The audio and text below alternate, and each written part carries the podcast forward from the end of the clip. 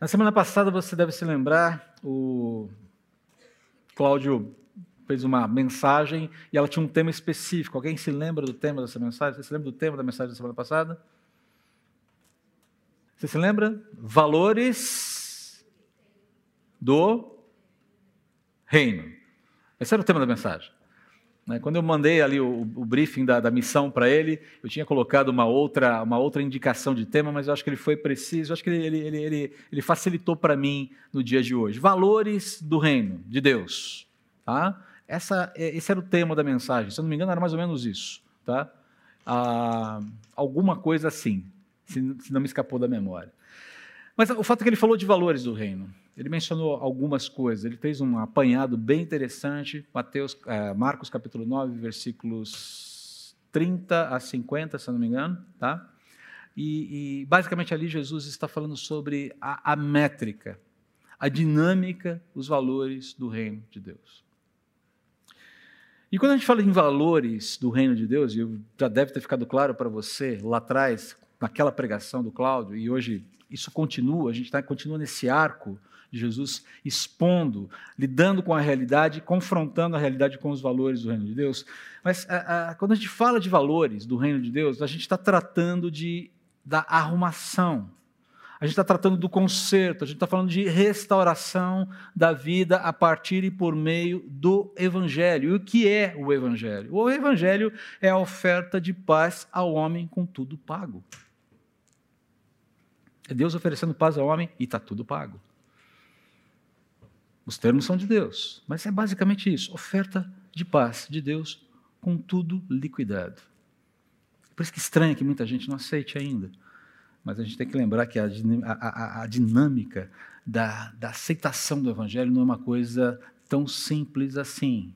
Há uma guerra espiritual é, é, militando contra o coração das pessoas, isso é um outro assunto. A gente até tocou nesse, nesse ponto também algumas semanas atrás. Mas o fato é que a nossa realidade está bagunçada. Você concorda comigo? Nossa realidade está desarrumada. Ah, o ser humano, a sociedade ou as sociedades, as nações, o mundo sem Deus tendem ao caos. Quando Deus não está na equação, o mundo tende ao caos, à desorganização. E essa desarrumação da vida só pode ser resolvida por Deus e é por isso que ele encarna. A coisa tá tão, a coisa vem degringolando, degringolando desde o Éden, né? Vem degringolando, degringolando e quando chega num determinado momento, no momento propício, no momento perfeito, Deus se apresenta ao mundo como a solução. Ele já vem prometendo desde lá de trás. E no momento propício, ele entra na história para resolver o problema da história, o problema do caos, que sem Deus não tem solução. Então, por que eu estou falando isso? E talvez o que eu vou falar agora seja muito óbvio, mas de qualquer maneira é, é importante a gente re, é, relembrar o óbvio e entender quais são as bases da nossa discussão aqui.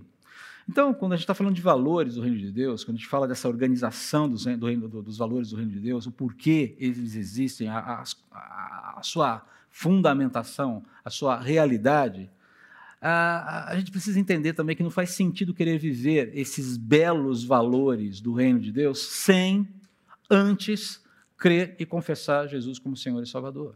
Não dá para você querer os valores sem querer o Senhor dos valores.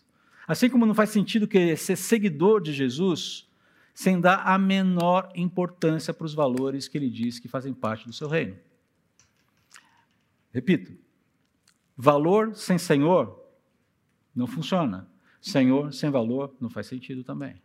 Essa é a ideia aqui. E um segundo aspecto aqui, quando nós falamos de valores do reino de Deus, e você já deve ter passado pela, pelos evangelhos várias vezes e deve ter notado essa dinâmica, nós também falamos de inversão. Os valores do reino de Deus são radicalmente diferentes dos valores vigentes do mundo. Basicamente é isso. E é isso que Jesus quer dizer com a fala emblemática dele no último versículo do texto de hoje. Eu nem li o texto, mas a gente vai passar por ele. Estou começando pelo último versículo de hoje, embora eu vá voltar para lá daqui a pouco. Contudo, muitos primeiros serão os últimos, e muitos últimos serão os primeiros.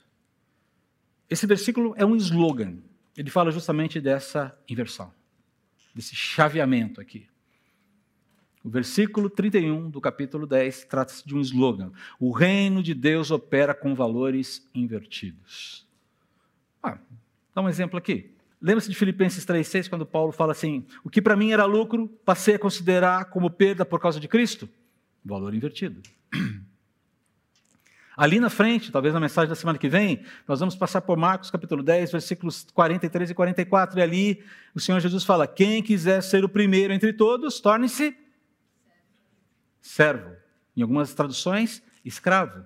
Valores invertidos. Então, simplificando aqui, ah, o que Jesus está fazendo nesse momento, falando dos valores do reino de Deus, ensinando os, os valores do reino de Deus, é, é inverter a inversão. É a inversão da inversão, é arrumar a bagunça. E se você quiser simplificar, Jesus está reinvertendo. É muita inversão, né? Mas vai ficar mais claro aqui, eu creio, eu espero, à medida que a gente avançar com o texto. E o que é que está bagunçado? O que é que está invertido no texto que a gente vai ler hoje? E quais são os contrapontos que Jesus vai dar? Bom, primeiro o que está bagunçado?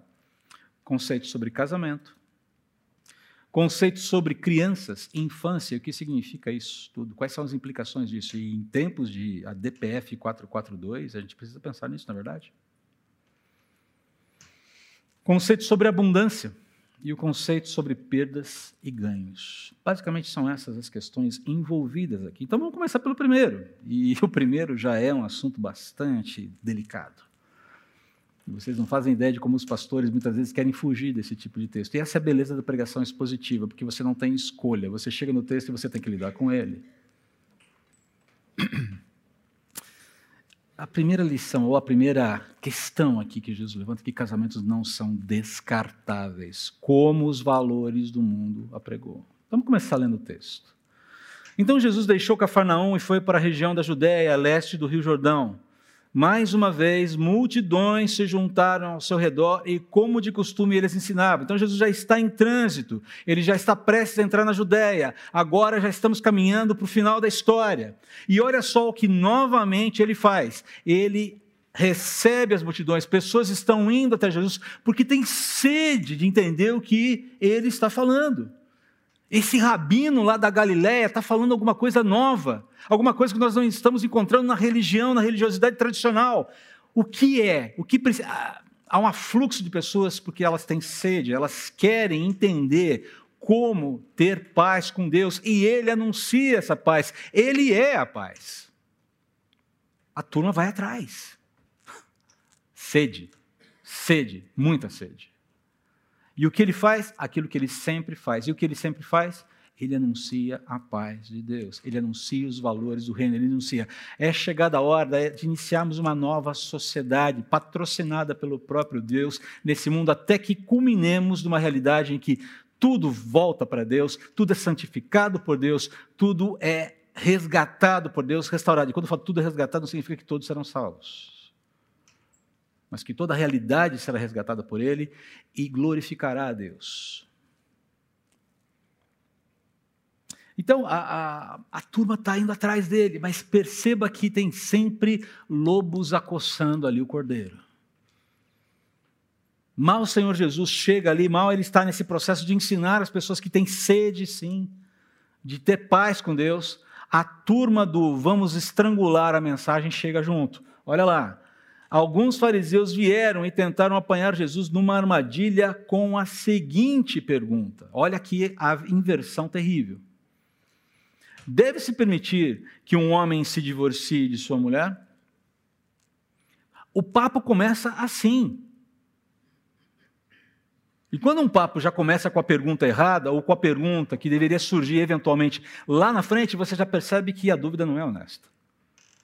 Aliás, uma coisa que nós cristãos precisamos aprender a fazer é quando dialogarmos com pessoas que têm dúvidas sobre a vida cristã, sobre a Bíblia, sobre Deus, é identificar quão honestas são as questões que elas têm. Porque nem sempre as dúvidas são honestas. Você deve gastar tempo, dedicar-se muito a dialogar com quem tem dúvidas honestas. Mas quem tem dúvidas desonestas, você precisa ser bastante objetivo e cirúrgico. E aí o conhecimento das Escrituras é fundamental. Então vamos lá, olha só o que está acontecendo aqui. E aí o que, que Jesus responde? Jesus já direciona um ponto de referência. O que Moisés disse a respeito do divórcio? Ok, estou falando com gente que é especialista em lei, que gosta da lei, que diz que ama a lei, não é verdade? Tá bom, o que Moisés disse? E olha só o que vem na sequência. Ele o permitiu. É uma meia-verdade. Aliás, é uma verdade, mas está debaixo de uma premissa bastante distorcida aqui. Responderam os fariseus. Disse que um homem poderia dar à esposa um certificado de divórcio e mandá-la embora. Simples assim. Trata-se de uma visão distorcida sobre a lei mosaica, sobre os propósitos de Deus para o casamento e a responsabilidade conjugal. Queridos, nos dias de Jesus, eu creio que você já deve ter ouvido falar isso, isso havia duas escolas de interpretação rabínica sobre a lei. E ambas divergiam quanto aos motivos válidos para o divórcio. Uma delas era a escola de Shammai, um rabino, mais rígida, mais é, na letra da lei. E Shammai dizia, dizia e defendia que o divórcio apenas seria possível em casos de infidelidade conjugal dá para saber que Shammai não era o cara mais querido da turma. Quem era mais seguido era Hilel, um outro rabino, que tinha uma interpretação mais liberal, mais flexível, abrindo espaço para alguns excessos terríveis. Por exemplo, a tua esposa queimou a comida, você ficou zangado, você ficou insatisfeito, manda embora. Ah, ela não arrumou o cabelo direito, ela não está tão bonita mais, ela deixou de se cuidar, passar os cremes de beleza, acordou aparecendo uma coisa meio assustadora logo de manhã, você não se agrada mais do visual dela, ela não está mais andando na moda, ela gasta demais. Dá cartão vermelho para ela. Era uma visão absolutamente equivocada sobre aquilo que Deus tinha estabelecido na lei, em Deuteronômio 24, e que não se tratava de uma autorização, mas de uma regulação. Você pode ler lá, depois Deuteronômio capítulo 24, versículos 1, 2, 3. Parece uma autorização. E, e os fariseus estão falando: olha, Deus nos deu, a lei nos deu, Moisés nos autoriza a fazer isso. Mas não se trata de autorização, e sim de uma regulação, de uma exceção. E não de um mandamento de Deus. Específico, faça isso. Quando tiver esse tipo de problema, uh, considere esse frame aqui, essa moldura. Aqui, hein? Aqui. Mas você sabe, o tempo vai passando, as pessoas vão adequando as orientações de Deus ao seu bel prazer. Então percebe que isso não acontece já. Esse problema é, é, acontece há muito tempo. A flexibilização, a relativização de princípios está lá atrás.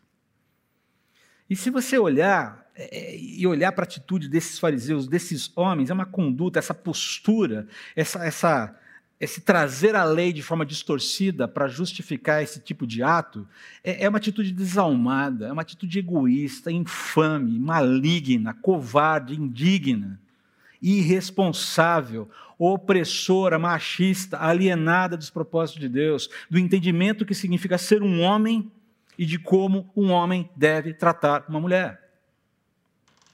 É de doer. E essa é a turma que estava no, nos píncaros da glória da religião.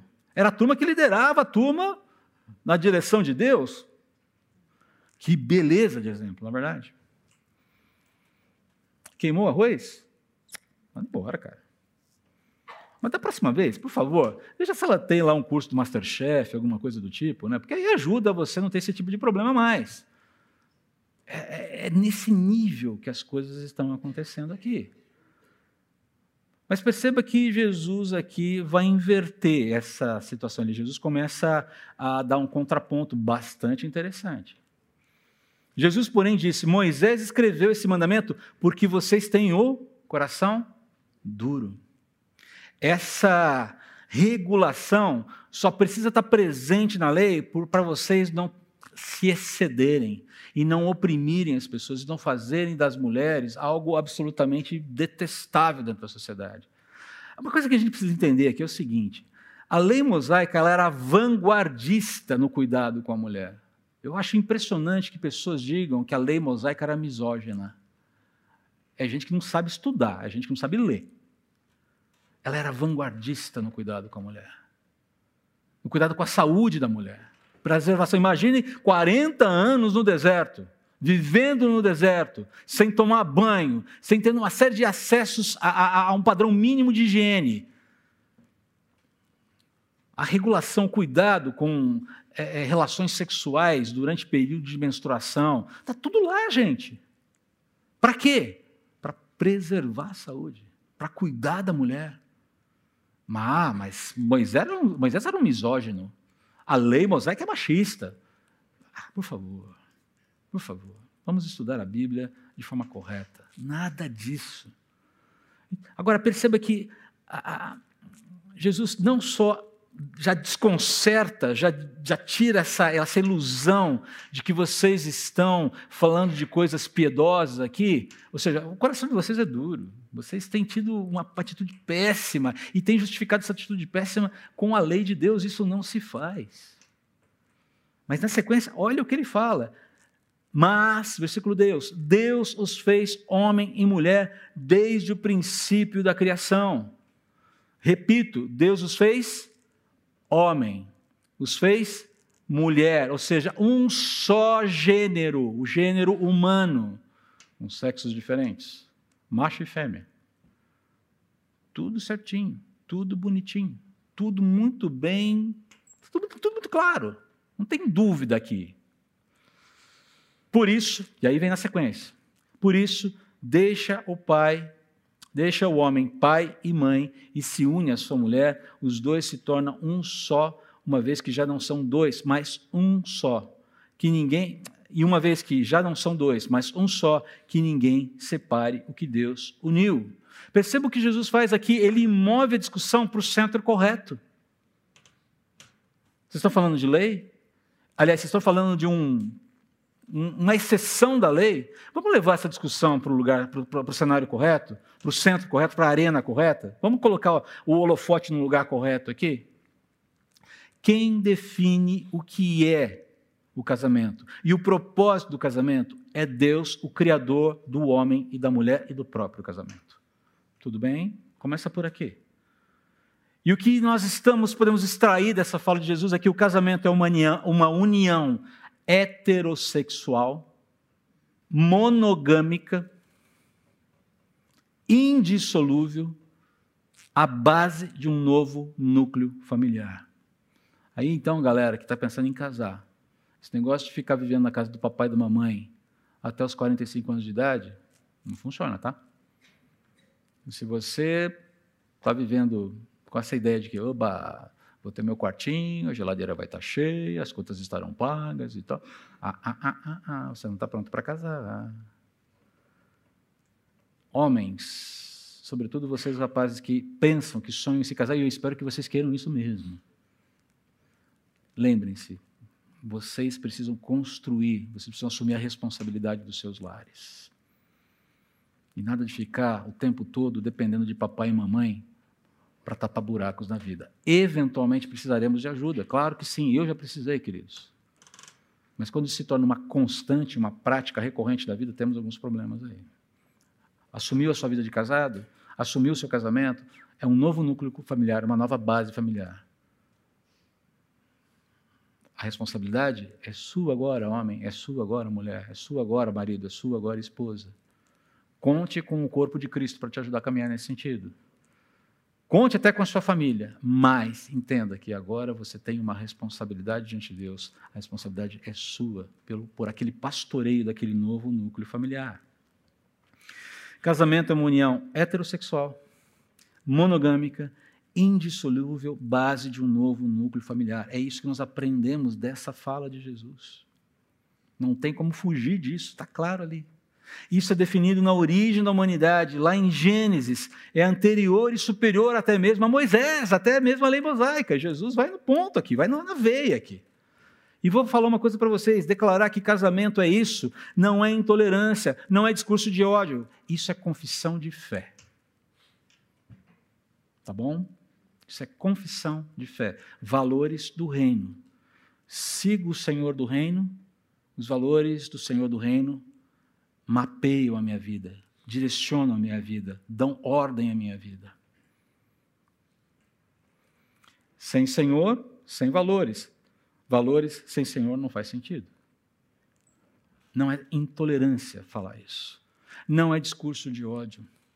Ninguém aqui está autorizado a sair quebrando, a sair batendo, a sair pré-julgando, cometer qualquer espécie de ato violento contra outra pessoa, porque decidiu não seguir essa nomenclatura. Mas o que eu estou falando aqui, estou falando, se você vive no reino de Deus, se você é filho de Deus, se você anda com Jesus, esse é o padrão que regula a vida no reino de Deus. Palavras do Senhor Jesus. Não é discurso de ódio, é confissão de fé.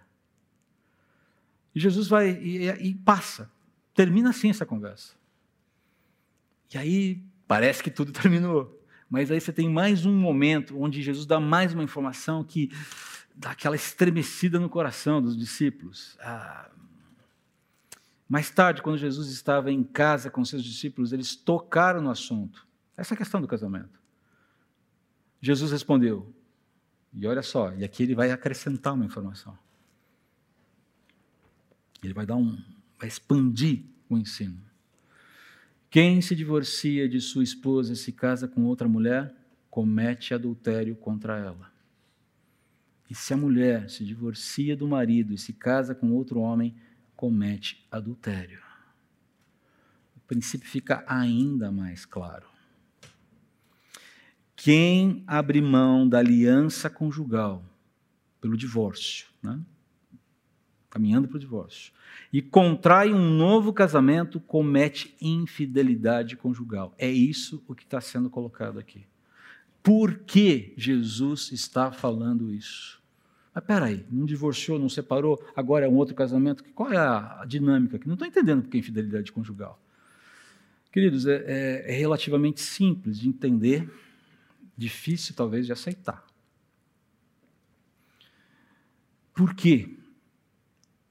É infidelidade conjugal. Porque se torna, porque a pessoa que se divorcia e se recasa, segundo essa palavra do Senhor Jesus, ela se torna diante de Deus ou marido de duas esposas ou esposa de dois maridos, ainda que viva apenas com um deles.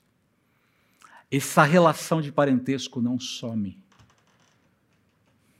Ela não é apagada. Ela não é sublimada não existe reset.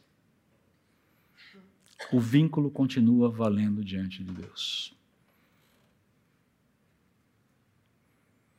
E isso, esse projeto é um distanciamento do projeto original de Deus para homens e mulheres, um casamento heterossexual, monogâmico, indissolúvel.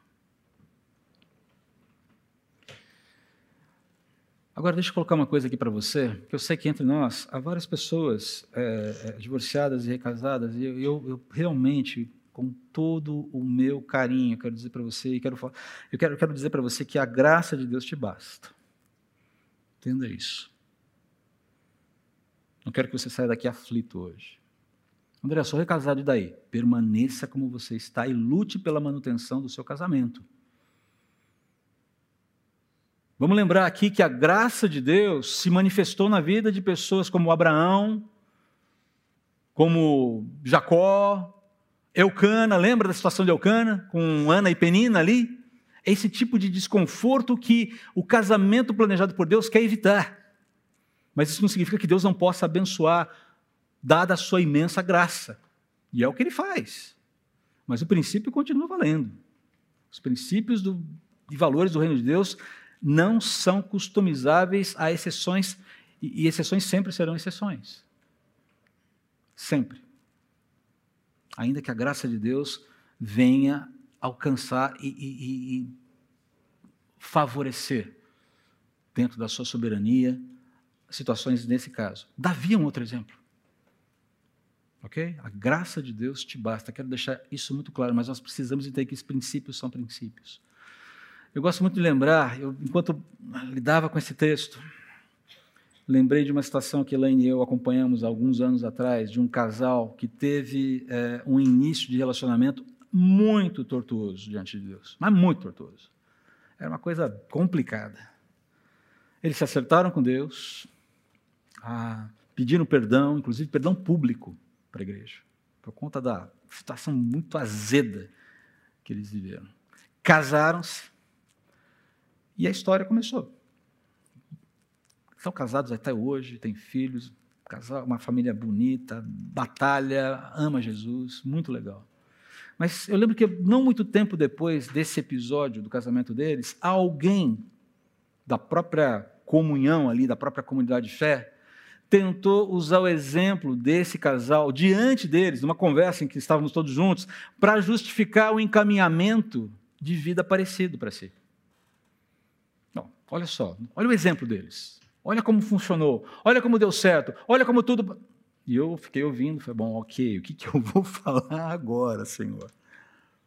Porque eu acompanhei os bastidores, sabia das lutas. Sabe o que foi mais interessante? A reação daquele casal. Eles falam: opa, pera lá. Não faça isso. Não faça isso. Você vai sofrer e vai fazer outros sofrerem. Nós não nos recomendamos como exemplo a ninguém nessa matéria. Deus derramou graça sobre a gente? Sim. Sim. Mas nós ainda lidamos com as implicações de muita coisa, de muitas decisões tomadas lá atrás. Não nos recomendamos como exemplo. Por favor, não faça isso. Nós não queremos ter esse peso diante de Deus. Não nos imite. Ainda que a graça de Deus esteja presente nas nossas vidas e nós possamos caminhar em novidade de vida, porque Ele é misericordioso. Você tem os princípios, você tem o padrão de Deus. Não haja, não normatize a exceção. Por favor, não faça isso. Que Deus tenha misericórdia. Eles ficaram apavorados, na verdade. André, por favor, foi, cara, foi excelente. Fique tranquilo, acho que entenderam. E pela graça de Deus naquele dia, o pastor não precisou falar absolutamente nada. Mas é difícil, porque o coração fica quebrado. Você fica entre duas situações muito difíceis. Você não quer machucar as pessoas, você não quer ferir as pessoas, você não quer que elas sofram. Mas aqui existe uma construção de felicidade que é muito balizada pelos valores desse mundo, que precisa ser substituída por uma construção de felicidade que é balizada pelos valores do reino, queridos. E, invariavelmente, quando você senta alguém que está disposto a abrir o casamento, a primeira frase que vem, eu não estou mais feliz. E eu entendo que existem muitos motivos de tristeza ali mas eventualmente o conceito de felicidade também precisa passar por revisão. Quer ser um homem e uma mulher feliz segundo o coração de Deus. Vamos lá para Salmo capítulo, Salmo 1. Feliz é um homem que há uma série de negativas antes de uma positiva. Não faça isso. Está muito claro, o casamento não se descarta. A aliança não é descartável. O cônjuge não é descartável. O relacionamento conjugal não é descartável. Numa realidade que se descarta tudo com muita facilidade, nós somos chamados a preservar os nossos relacionamentos, especialmente o relacionamento conjugal. A pergunta que eu faço para você nesse momento é: que tipo de valor tem regido o seu casamento? Que tipo de valor ou que tipo de dinâmica de valor tem regido o relacionamento seu com o seu cônjuge, a resolução de problemas, os encaminhamentos para a vida, os valores do reino de Deus, os princípios do reino de Deus, ou os princípios vigindo no mundo hoje.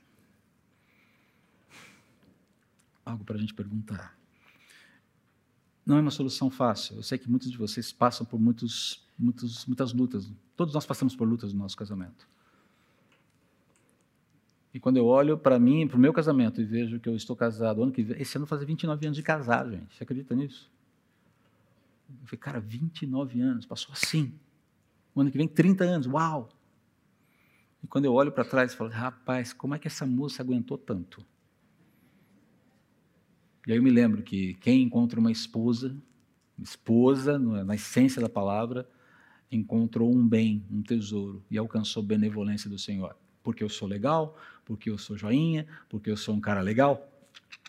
Não, porque a graça de Deus me alcançou. Mas eu preciso manter esse relacionamento. Eu preciso nutrir essa chama acesa.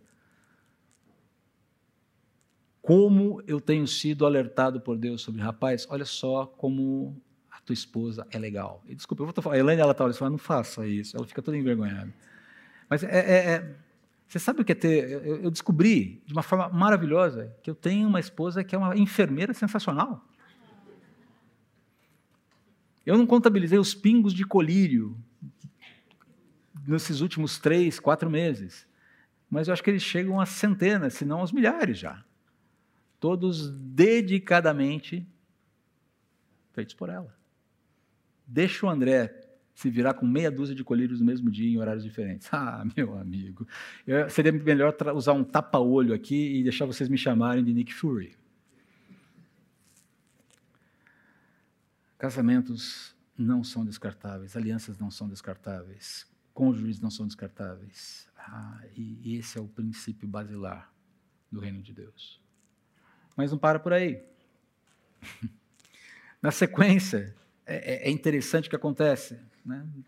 Alguns dias talvez tenham se passado, mas a dinâmica aqui da inversão continua a mesma. Essa, essa, esse foco nas inversões desse mundo, os valores desse mundo e o contraponto do reino de Deus. Né? Certo dia trouxeram crianças para que Jesus pusesse as mãos sobre elas. Imagine aqui os queridos marcatinhos chegando com os bebês para, para serem abençoados. Bebês não, já estão pela madrugada, né? O tamanho do Matias. Imagine você trazendo o seu filhinho, Jesus está aqui. Mas tem uma blindagem em torno de Jesus. Não, não, não, o mestre está ocupado agora, ele não pode dar atenção à sua necessidade. Por favor, você vada desse momento, desse recinto. Aquela voz de comando. Não, não, não, não, para. Os discípulos repreendiam aqueles que as traziam. Percebam, está louco? O que você está fazendo aqui? Bloqueia Jesus. Dá, um, dá, um, dá uma blindada em Jesus aqui. A visão dos, dos discípulos é uma visão ruim, é uma visão equivocada, é uma visão que talvez nós mesmos precisemos rever, porque, eventualmente, acho que nós temos algumas tendências muito parecidas com os discípulos aqui. A visão deles é que o mestre e a sua agenda messiânica são grandiosas demais, são tremendas demais, para que ele possa gastar tempo com pessoas inferiores, pessoas inúteis, pessoas descartáveis, pessoas que eventualmente são mais um problema, são mais inoportunas do que qualquer outra coisa. Ah, crianças. Não temos tempo para gastar com elas. Gente, quando eu olhei esse texto, eu falei, Senhor, e, e nós clamando a Deus de joelhos para que Deus multiplique as crianças aqui na nossa igreja. Vai ser um lindo quando a gente tiver que sair desse salão para fazer culto em outro lugar e eles tomarem esse espaço todo para eles. Já pensou nisso? Mas perceba aqui, né? na visão dos discípulos, a proximidade com Jesus é para um grupo seleto, é para um grupo especial, é para um grupo escolhido a dedo, é só para o petit comité.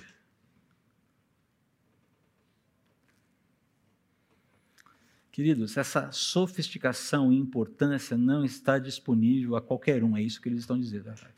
O Senhor Jesus tem uma sofisticação, tem um discurso, tem, ele tem toda uma bossa que não é para qualquer um pegar.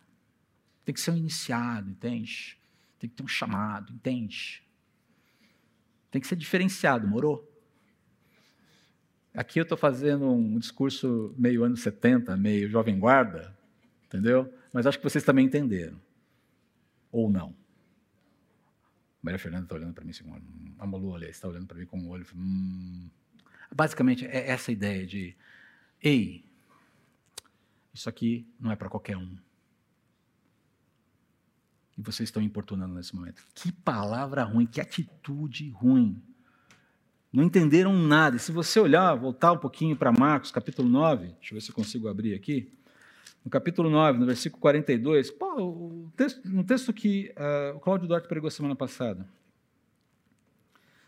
Uh, a gente vê ali no versículo 42, né, quando Jesus fala assim: se alguém fizer tropeçar um desses pequeninos, na verdade ele falou antes, aliás, deixa eu ver aqui onde está.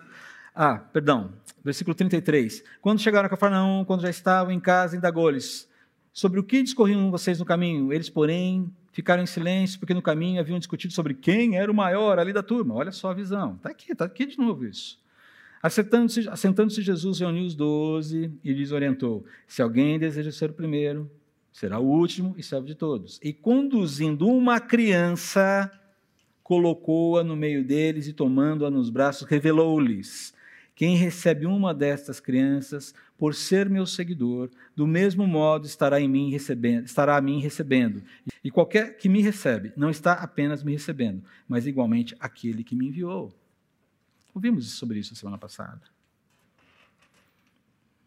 Essa ideia de, ah, ah, ei, muito cuidado com os mais frágeis. Muito cuidado com os pequenos, não necessariamente só as crianças, mas os pequenos, aqueles que estão se achegando a Jesus agora com todas as suas fragilidades, limitações, inquietações, dúvidas. Mas, sobretudo, o que Jesus está nos ensinando aqui, e é esse o contraponto, a partir do versículo 14, ele fala: Ao ver isso, Jesus ficou indignado com os discípulos. Olha só, ei, ei, ei, para tudo. O que, é isso, meu? Ô moçada, ô, que aconteceu? Não tomaram café da manhã hoje? Está todo mundo de mau humor, é isso? E disse: Deixem que as crianças venham a mim, não as impeçam, pois o reino de Deus pertence aos que são como elas.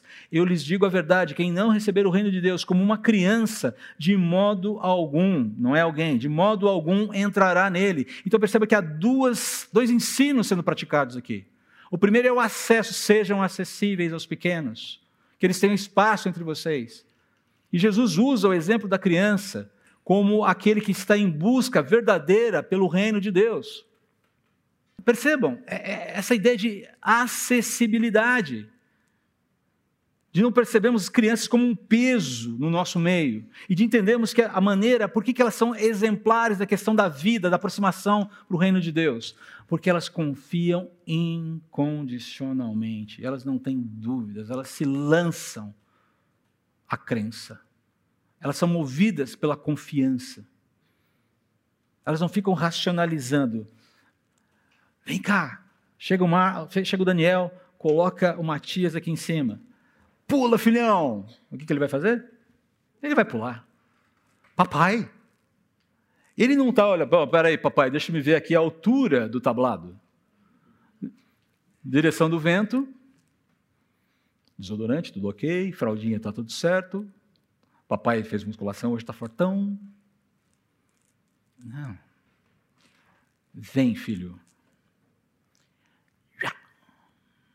Ele não está olhando, ele não entende, ele, ele não discerne, ele não está preocupado com o ambiente. Ele só vê o pai e os braços do pai. É isso que uma criança faz. É por isso que nós precisamos ser como crianças, porque elas se aproximam de Deus sem reservas, sem medos, sem receios. Sem medos, não medos pessoais, mas eu não tenho nenhuma dúvida sobre quem Ele é. E eu posso confiar nele e posso me lançar sobre Ele.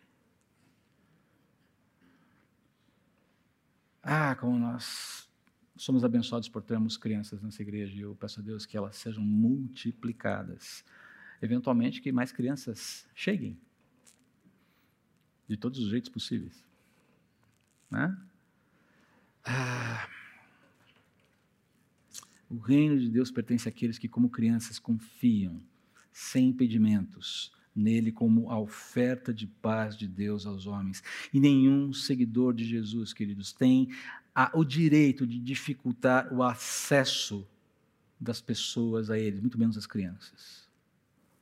Ninguém tem o direito de obstruir, ninguém tem o direito de complicar o Evangelho. Uma coisa que me incomoda muito atualmente é como tem gente jogando raio gourmetizador no Evangelho. Reparou nisso já? Tem acompanhado? Lembra do tal raio gourmetizador? Esses dias eu vi uma meme de um cara querendo tomar café e ele estava viciado em café gourmet. E chega no final, depois de passar por uma série de desventuras com o café gourmet, ele fala assim: Alguém pode me dizer quando é que a gente vai voltar a gostar de café que é só café? Achei fantástico isso. Será que a gente tem a gente está se satisfazendo, nós temos estado satisfeitos, vivendo o, e, testemunhando o Evangelho, que é somente o Evangelho? Dentro de casa, dentro do lar, dentro de casa, do casamento, para os filhos, dentro da igreja, dentro do trabalho, seja lá onde for. O que torna o evangelho sofisticado é justamente a mensagem simples, clara e eficiente de reconciliação, redenção e esperança ofertadas por Deus através do sacrifício e ressurreição de Jesus. Para que complicar? Por que dificultar? Por que gourmetizar? Uma das formas de complicar é ideologizar, é aparelhar o evangelho ideologicamente. Essa é uma das piores formas de fazer as pessoas tropeçarem e impedir as pessoas que se acheguem a Jesus de fato e de verdade. Agora, sabe por que tudo isso acontece? Sabe por que o tal do raio gourmetizador pega no Evangelho? Porque tem demanda. Está cheio de gente com coceiras nos ouvidos querendo ouvir o que quer e não o que precisa.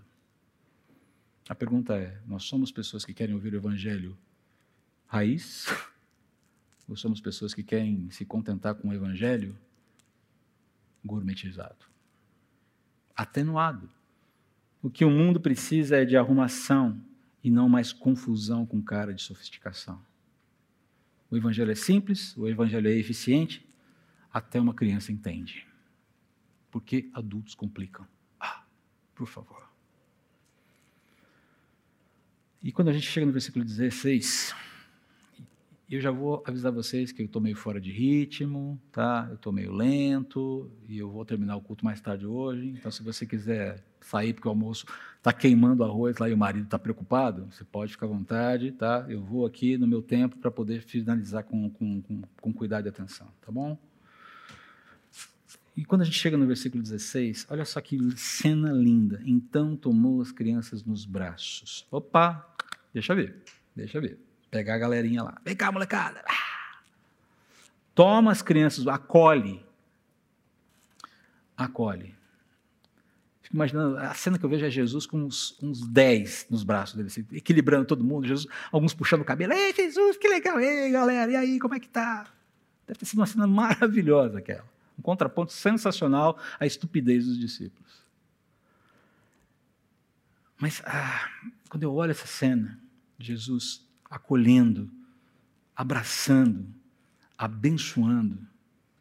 Eu não consigo, não dá para deixar de ficar indignado é, ao ler esse registro, ao imaginar essa cena com a bruxaria instalada no Supremo Tribunal Federal sob o nome de ADPF 442. E aqui eu vou emprestar, e eu emprestei esse termo bruxaria de um, uma coluna, de um artigo do Guilherme de Carvalho na, no jornal Gazeta do Povo. Eu quero ler uma parte só para vocês, que ele é bem longo. E ele começa citando C.S. Lewis, um trecho no livro de C.S. Lewis chamado Abolição do Homem, a extinção do homem. Ele diz assim: tanto para a bruxaria quanto para a ciência aplicada, o problema é como subjugar a realidade aos desejos dos homens. E a solução encontrada foi uma técnica e ambas, ao praticarem essa técnica, se põem a fazer coisas até então consideradas repulsivas e impiedosas, tais como desenterrar e retalhar cadáveres. A verdadeira finalidade é expandir o poder do homem para o domínio de todas as coisas possíveis. Ele rejeita a bruxaria porque ela não funciona, mas o seu objetivo é o mesmo da bruxaria. E aí o Guilherme de Carvalho escreve: No coração do movimento abortista habita uma bruxaria. A afirmação da dignidade humana através da indignidade humana.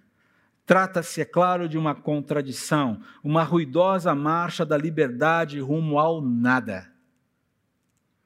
A superfície é um movimento por direitos humanos, direitos das mulheres especificamente sua alegação básica é a de que a autodeterminação da mulher, ou seja, a mulher ter o direito de fazer o que bem entender da sua vida, se sobrepõe à vida do nascituro, da criança em formação. Sendo dela o corpo e o ventre, estando eles a seu serviço, pertenceria unicamente a ela o direito de decidir sobre a continuidade da gestação e, por conseguinte, sobre o direito da existência do nascituro. Essa é a mentalidade, esse é o valor do mundo. Em outro momento, ele fala o seguinte: A imaginação abortista procede assim, retirando da gravidez qualquer sentido moral superior, independente da felicidade pessoal, e assim removendo a proteção legal do nascituro em nome da autonomia individual. Para haver liberdade, esse é o pensamento, é necessário que haja diante dela um vazio, um nada. Se for possível provar que algo é moralmente um nada, alimenta-se ali a liberdade humana. Arrastando-se o nascituro e a maternidade para o nada, realiza-se a justiça social reprodutiva. Pois contra o nada, a liberdade pode tudo, e o niilismo fornece as preliminares dessa bruxaria. Fala, Jeová. Você mandou um e-mail para o seu parlamentar do coração, clamando a ele que é, colocasse o nome no estatuto do nascituro, que participasse dessa, desse bloqueio, a essa loucura que se instalou na Suprema Corte Brasileira? Você fez isso? Porque não adianta a gente ficar indignado com essa cena e não tomarmos nenhuma espécie de atitude. Ok? Então, logo eu li essa notícia e vi lá a, a a resposta da Câmara dos Deputados com o Estatuto do Nascituro para tentar preservar, para tentar bloquear esse tipo de loucura, eu fui lá, deixa eu ver se o meu deputado do coração está aqui. Do coração que eu digo, ó, a pessoa em quem eu elegi. Não estava. Ah, amiguinho. Na hora, entrei, peguei o e-mail.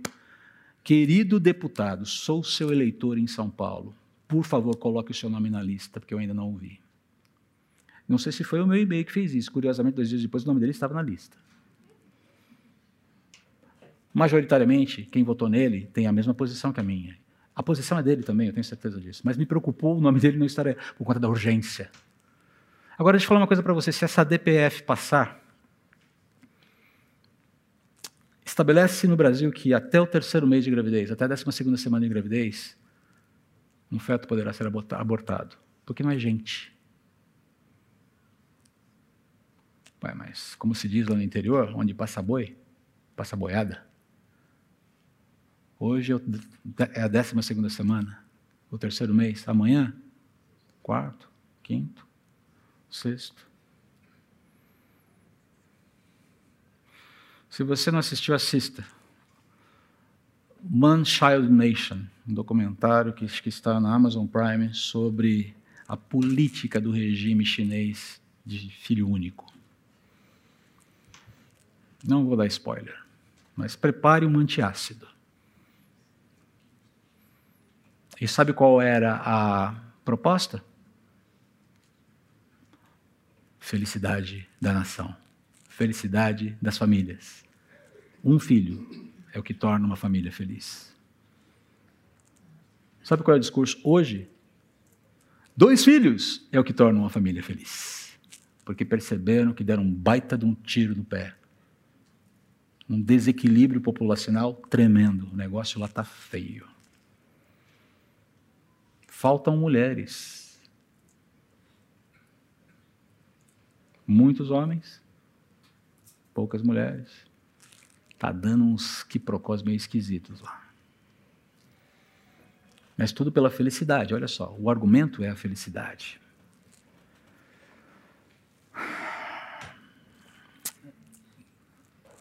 precisamos ter muito cuidado com a nossa visão sobre o que significa a vida. E se os valores do reino de Deus são os valores que determinam a sua vida, são os valores que você tem para o encaminhamento da vida, você tem que defendê-los, ainda que isso seja custoso para você e para mim. Ok? Mas mandar um e-mail para o deputado não custa tanto assim. Dá para fazer. E Jesus continua abundância. Quando Jesus saía para Jerusalém, um homem veio correndo em sua direção, ajoelhou-se diante dele e perguntou: Bom mestre, o que devo fazer para herdar a vida eterna? E aí Jesus fala: Por que você me chama de bom? Já preguei sobre esse texto há muito tempo atrás. Perguntou Jesus: Apenas Deus é verdadeiramente bom. Você conhece os mandamentos? Não mate, não cometa adultério, não roube, não dê falso testemunho, não engane ninguém, honra seu pai e sua mãe. E aí vem a inversão. Olha a resposta desse rapaz. Senhor, mestre, tenho obedecido a todos esses mandamentos desde a juventude.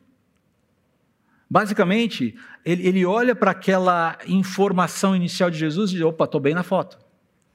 Agora, você percebe alguma coisa interessante nessa relação de mandamentos que Jesus apresenta aqui para ele? Percebe alguma Isso aqui é extraído do Decálogo, dos Dez Mandamentos. Jesus cita, curiosamente, apenas mandamentos recíprocos horizontais. O Decálogo começa com os mandamentos em relação a Deus. Jesus não os menciona.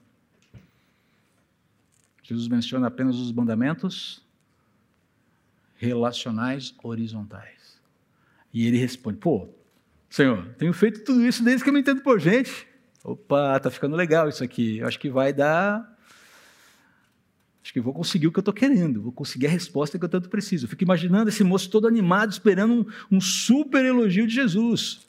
E aí já aquela mentalidade, olha, se eu tenho feito tudo certinho desde a minha adolescência, se eu tenho sido bom, se eu tenho sido piedoso, se eu tenho sido justo, a conclusão é que eu mereço a vida eterna, não é verdade? E Jesus ama esse moço, a palavra aqui é muito interessante. Com amor, Jesus olhou para o homem e disse: Ainda há uma coisa que você não fez. E eu creio que no primeiro momento ele deve falar: Tá bom, me diz o que é então. Vá, venda todos os seus bens e dê o dinheiro aos pobres, então você terá um tesouro no céu. Depois venha e siga-me. Ao ouvir isso, o homem ficou desapontado e foi embora triste, pois tinha muitos bens. Você percebe o que aconteceu aqui? Jesus é, convidou esse homem a se tornar um discípulo imediato dele. E esse homem rejeitou. Da mesma maneira que Jesus chamou Pedro, chamou tantos outros discípulos: Vem me seguir. Vou embora. Havia uma disposição enorme nesse rapaz, nesse homem, de fazer tudo o que é correto, menos a disposição de trocar a sua divindade. Eu quero os valores, eu quero os benefícios, mas se eu tenho que mexer naquilo que é central na minha vida, estou fora. Ah, se o evangelho me custa tudo isso, se a vida eterna é tão cara assim, eu passo. Eu prefiro o que eu tenho aqui. Agora, note uma coisa muito interessante: Jesus não vai atrás desse moço. Jesus não gourmetiza a mensagem. E, na verdade, Jesus essa decisão trágica desse moço para ensinar mais uma lição para os discípulos aqui. Pessoas com muitos recursos financeiros dificilmente se veem necessitadas de Deus se veem necessitadas da oferta de paz de Deus, do socorro de Deus, até que seja tarde demais. Porque a abundância material, queridos, é uma grande, todos nós sabemos isso. A abundância material, ela é uma grande sedutora que ilude com a falsa sensação de segurança, falsa sensação de proteção, falsa sensação de tranquilidade, de estabilidade, de realização, felicidade e mais, ela nos dá a ilusão de que nós temos o poder sobre o nosso próprio destino. Entenda, ter dinheiro não é um problema. Ter recursos não é um problema. Mas precisamos ficar alertas a essa sedução. Aquele alerta que Jesus fez ali com a parábola do rico insensato que está lá em Lucas. A vida de um ser humano não consiste na quantidade de seus bens. Agora é interessante a reação perplexa dos discípulos. E ela revela uma visão ainda imatura dessa turma que está seguindo Jesus sobre o que é a salvação. Porque ela está muito calcada na meritocracia humana que é muito característica do próprio judaísmo. Esses caras olham, pô, peraí, esse cara, com tudo que ele fez, com tudo que ele, com todo esse conjunto virtuoso, ele não pode ser salvo? Quem pode ser salvo então? E Jesus fala: Isso não é uma obra de homens. Entenderam? Isso é uma obra de Deus. É, Para Deus isso é possível. Isso não é construído por mãos humanas, por meritocracia humana, por religiosidade humana por conjuntos virtuosos, virtuosos humanos. Salvar o ser humano é algo que somente Deus tem poder para fazer. E nenhum ser humano pode fazer isso por si mesmo. E está aqui quem veio salvar vocês. E por fim, olha só, estamos chegando no final. Não vou extrapolar tanto tempo assim. Perdas e ganhos. Tudo que não é eterno é eternamente inútil. Uma frase que a gente usou aqui várias vezes, uma frase de C.S. Lewis. E olha só, diante de todo esse quadro, especialmente esse último, esse último movimento aí, essa última interação com esse moço rico, despertou em Pedro aqui algumas questões. Foi bom, ok, o cara saiu, ele foi chamado a seguir, ele não trocou, e Pedro joga essa para Jesus. Deixamos tudo para seguir, Senhor Jesus. Senhor Jesus. Nós deixamos tudo para te seguir. Nós fizemos esse movimento. E aí Jesus responde: Eu lhes garanto que todos que deixaram casa, irmãos, irmãs, mãe, pai, filhos ou propriedades por minha causa e por causa das boas novas, receberão em troca neste mundo cem vezes mais casas, irmãos, irmãs, mães, filhos e propriedades com perseguição e no futuro terão a vida eterna. O argumento de Pedro é meio sapequinha, não sei se você reparou ah, nós deixamos tudo, tudo para te seguir. Basicamente tem embutido ali uma questão ali. O que, que a gente vai ganhar com tudo isso? Com esse abandono da nossa vida para te seguir? Lembre-se que eles estão discutindo lá atrás quem vai ser o maior, e lá na frente vai ter discussões desse tipo de novo. A turma está lá, e aí, o que a gente ganha com isso, Jesus? Lembra lá do Ministério da Educação, Ministério da Saúde, lembra? O Cláudio mencionou a semana passada. Qual vai ser a nossa posição aí nessa, nessa pirâmide bonita que o Senhor está estabelecendo aqui de poder? Né? Para que o Senhor pedisse ao rapaz que deixasse tudo para te seguir, é porque isso vale a pena. Jesus, ah, então, o que a gente ganha com isso? E Jesus fala assim: vocês já ganharam, vocês já estão ganhando. E basicamente o que vocês estão ganhando são vidas. Não só a sua vida, mas outras vidas. Tudo que não é eterno é eternamente inútil. Basicamente, o que entra na eternidade além de pessoas? A sua conta bancária vai com você? Os seus diplomas vão com você? O seu status social vai com você? O seu carro bonitão vai com você? Você vai para a eternidade junto com outras pessoas. E ali, novos céus e nova terra, uma nova organização social. É isso que significa: os primeiros serão os últimos e os últimos serão os primeiros, porque são os valores do reino de Deus que vão prevalecer no final. São os valores do reino de Deus que vão vigorar no final. E todos aqueles que vivem sob esses valores, defendem, militam por esses valores, é que vão no final ser definitivamente satisfeitos e plenos diante do seu Senhor. Para finalizarmos aqui, deixa eu só, rapidamente, vou só repassar esses pontos aqui, para não esticar demais. Lembre-se, então, pensando em casamento, o projeto de Deus para, homem, para homens e mulheres que caminham para o matrimônio continua sendo o que sempre foi. Deixar pai e mãe para criar um novo, um novo núcleo familiar, formando uma aliança, é, através de uma aliança heterossexual, monogâmica indissolúvel. Segundo, o reino de Deus pertence àqueles que, como crianças, confiam sem impedimentos em Cristo, como a oferta de paz de Deus aos homens. E é justamente por nós termos nas crianças esse referencial tão bonito do que significa nos aproximarmos de Jesus, é que precisamos defendê-las, precisamos cuidar delas, precisamos entender que elas têm valor imenso para Deus e elas não são um estorvo. Por mais inoportunas que elas sejam algumas vezes, por mais fraldas que você tenha que trocar algumas vezes, por mais tolas que elas sejam tantas vezes, porque estão crescendo. Terceiro, frase de John Wesley aqui, para sintetizar bem o ensino sobre posses. O dinheiro é um servo maravilhoso, um mestre terrível e um Deus abominável. O problema não é ter dinheiro. A questão é qual é a relação que se tem com ele. Ele é um servo, ele é um mestre ou ele é um Deus? E por fim, os ganhos eternos do reino de Deus são pessoas, são relacionamentos. Portanto, priorize-os, porque é isso que vai entrar na eternidade. Como é que nós temos vivido? Os valores do reino de Deus têm balizado nossos casamentos? A nossa visão sobre a infância, sobre o que significa defender a própria infância, a própria vida das crianças? O espaço que elas devem ter entre nós? Como valorizamos isso? Já pensou em ser um um, um, professor de escola bíblica dominical, de classe das crianças, mas eu já tenho uns 50 anos de idade, André. E daí? E daí? Pensou em valorizar? Em dar esse valor, em dar essa. E por fim, tudo o que não é eterno é eternamente inútil. Vai ficar. Então coloque as primeiras coisas em primeiro lugar. E você vai ter tantas primeiras como a segunda, se lembra? Se você priorizar aquilo que é secundário, você perde tanto as primeiras quanto as segundas. Não vale a pena. Os primeiros serão os últimos, mas os últimos serão os primeiros. Vamos orar. Pai, texto denso. Eu te agradeço porque o Senhor não deixa dúvidas sobre quais são as suas intenções e pretensões para a tua criação.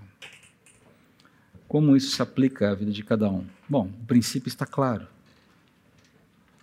Que o teu Espírito Santo ajude cada um de nós a incorporarmos esses valores e ajustarmos a nossa vida a esses valores, não ao contrário. Mas só o teu Espírito pode fazer esse movimento de investigação, de tratamento, de restauração, de convicção, de movimentos que te honrem e te glorificam, produzindo a verdadeira felicidade. Que não é uma felicidade e um contentamento ah, tão boboca, tão imbecil, tão tolo, tão limitado como esse mundo tem defendido. Ajude-nos, eu te suplico, a investirmos na verdadeira felicidade, que é considerar a tua lei, os teus mandamentos e andar de perto com o Senhor. Em nome de Jesus. Amém. Amém.